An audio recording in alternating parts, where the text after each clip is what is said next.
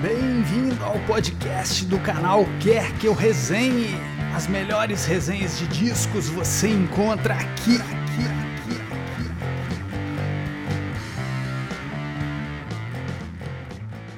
Oi pessoal do Quer Que Eu Resenhe, tudo bem?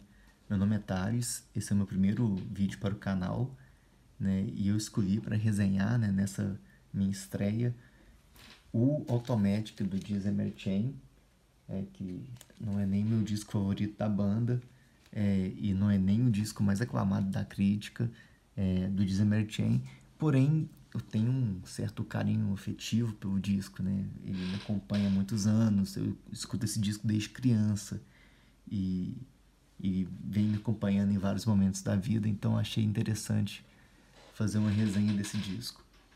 O Automatic ele é o, o terceiro disco da banda, né?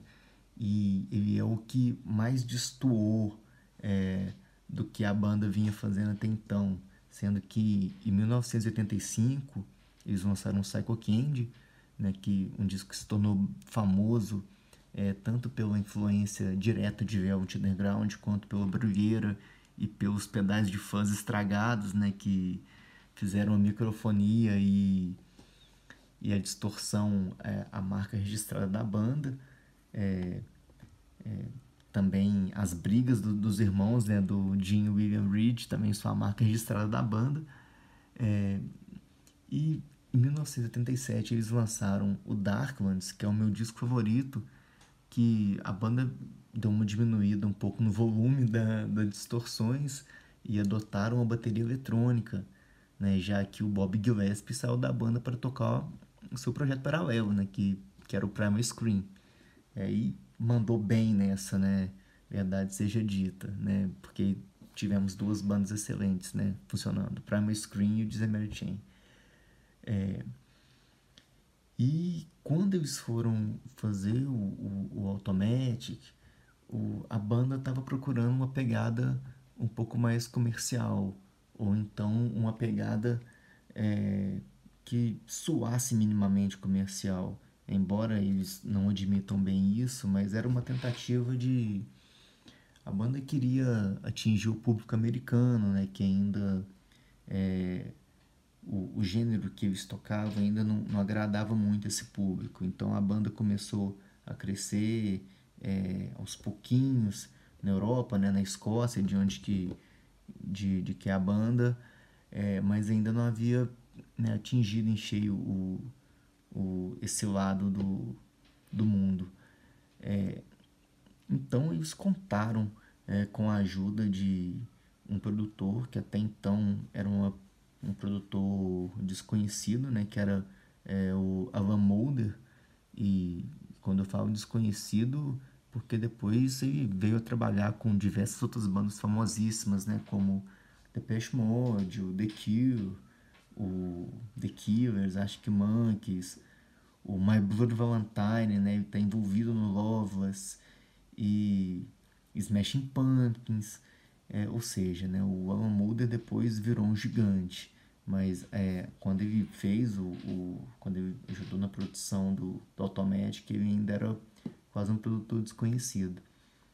E aqui eles tentaram fazer uma uma coisa que misturasse o rock com uma pegada é um pouco eletrônica, né? Já que a bateria era eletrônica, o baixo era sintetizado.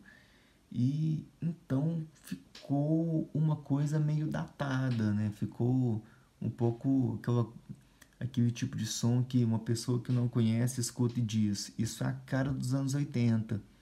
É, não que isso tenha tornado o disco ruim, é, porém, é, depois da banda ter lançado dois trabalhos ótimos, como o, o Psycho Candy e o, e o Darklands, o Automatic, querendo ou não, veio como uma baixa. Né? Ele foi uma tentativa de soar um pouco mais comercial, é, porém deu um pouco a impressão de que a banda é, perdeu é, um pouco a essência do que ela era, é, o som já não soava mais como aquela tentativa de, de, de simular um Velvet Underground. É, porém, a banda nesse disco ela fez né, algumas canções é, que fizeram um relativo sucesso e talvez o, os maiores sucessos da banda, né? Vieram desse disco, que são o, o Blues from a Gun e Redon. Né? Redon é, fez um relativo sucesso aqui no Brasil, né? Primeiro porque o, o Pixies é, relançou né, essa música e com videoclipe e tudo mais.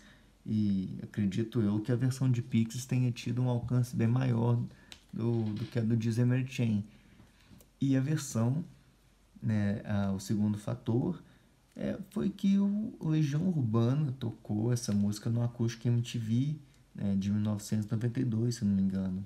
É, 92, porque o disco foi lançado somente em 99. É, inclusive, abrindo um parênteses aqui, as versões, é, o Acústico MTV, eu trouxe algumas versões, alguns covers que são um bom guia introdutório né, para conhecer bandas boas. Por exemplo, eles introduziram é, ao público Johnny Mitchell, né, introduziram é, Neil Young, Neil Young é, PIL e, e aquela versão de menudo né, que a gente finge que, que, que ela não existiu ali. Apesar que ficou até bonitinha, né? É, aquela versão ficou até bacaninha. Se bobear, ficou melhor até que a do próprio menudo.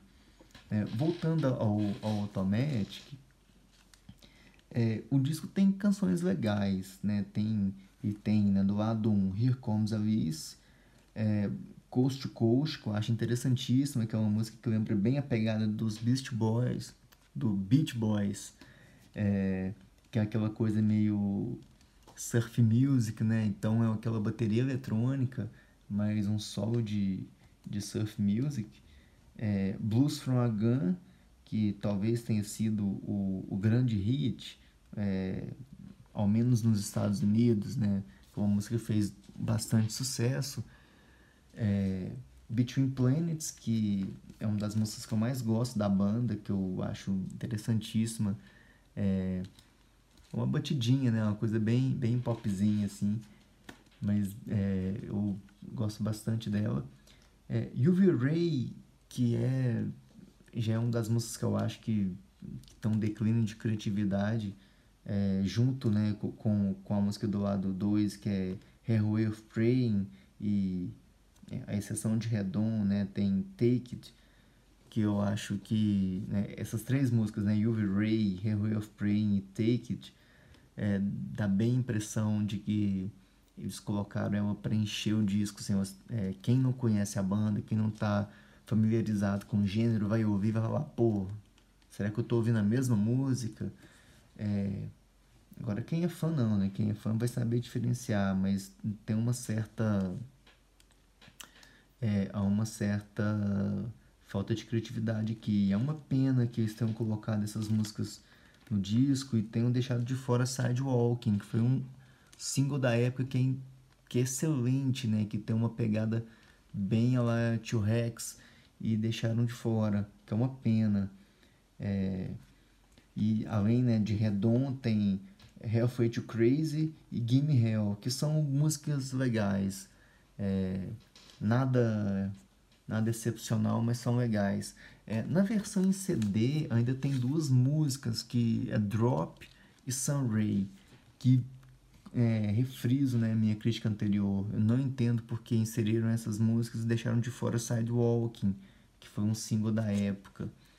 É, enfim, é um disco bom, né? não é o melhor da banda, é, assim, nem de longe é um do, do, dos melhores da banda, mas é um disco que, é, por causa de Redon, ele é um disco que muita gente começou a ouvir por causa dele. É, eu, em particular, eu gosto do disco, mas eu gosto mais é, da versão que eu tenho em fitinha cassete. Porque essa versão aqui, é, eu não sei o que, que eles arrumaram é, na hora de, de, de, gravar essa, essa fita, que ela é bem mais pesada, as músicas parecem bem mais pesadas do que as do CD, do que as do vinil. É, então parece que você está ouvindo uma outra música. Eu sei porque quando você coloca até é, ao lado assim, é, parece que tem umas três guitarras a mais na, nas músicas. Então sempre gostei mais de ouvir nessa fitinha. E, também é a impressão que eu tenho é que quando eu encosto nessas, né, nessa fita, que eu volto né, 20 anos né, atrás, né, 25 anos atrás, quando, quando eu ouvi isso pela primeira vez. Né, e Redon é uma das minhas músicas favoritas desde criança, porque eu tinha um tio que era apaixonadíssimo pela banda, então ele sempre estava ouvindo e sempre estava é, vendo o clipe, né, porque ele gravou né? Antigamente o pessoal gravava né, os, os clipes que passavam no lado B ou então no programa do Massari na MTV. E as pessoas gravavam aquilo e ficavam assistindo aquilo o dia todo, né? É, e meu tio era muito isso. Qualquer hora que você chegasse, ele estava ouvindo Dizemel Chain e assistindo um ou outro clipe da banda. E Redon me, me cativou desde a primeira vez que eu ouvi, assim. Então, quando, é, por mais que esse disco tenha os altos e baixos, é, eu ainda gosto de, de escutá-lo. Né? Às vezes pulando uma música, às vezes né, pulando duas, é, porém é um disco que me marcou. Quando eu começo a escutá-lo, quando já começo os acordes iniciais de Here Comes a parece que eu vejo o Thales de 5 anos, né, de 4 anos de idade, é, ouvindo essas músicas, né, que é uma coisa bem fora do comum, né? Uma criança de 5 anos ouvindo Dizember Chain é uma coisa que se vê todo dia, mas eu realmente sou apaixonado com essa banda desde criança. E então esse disco ele tem um certo valor, né, sentimental é, para mim. É, então, no mais é isso, né? Espero que, que tenham gostado dessa resenha, que foi quase, né?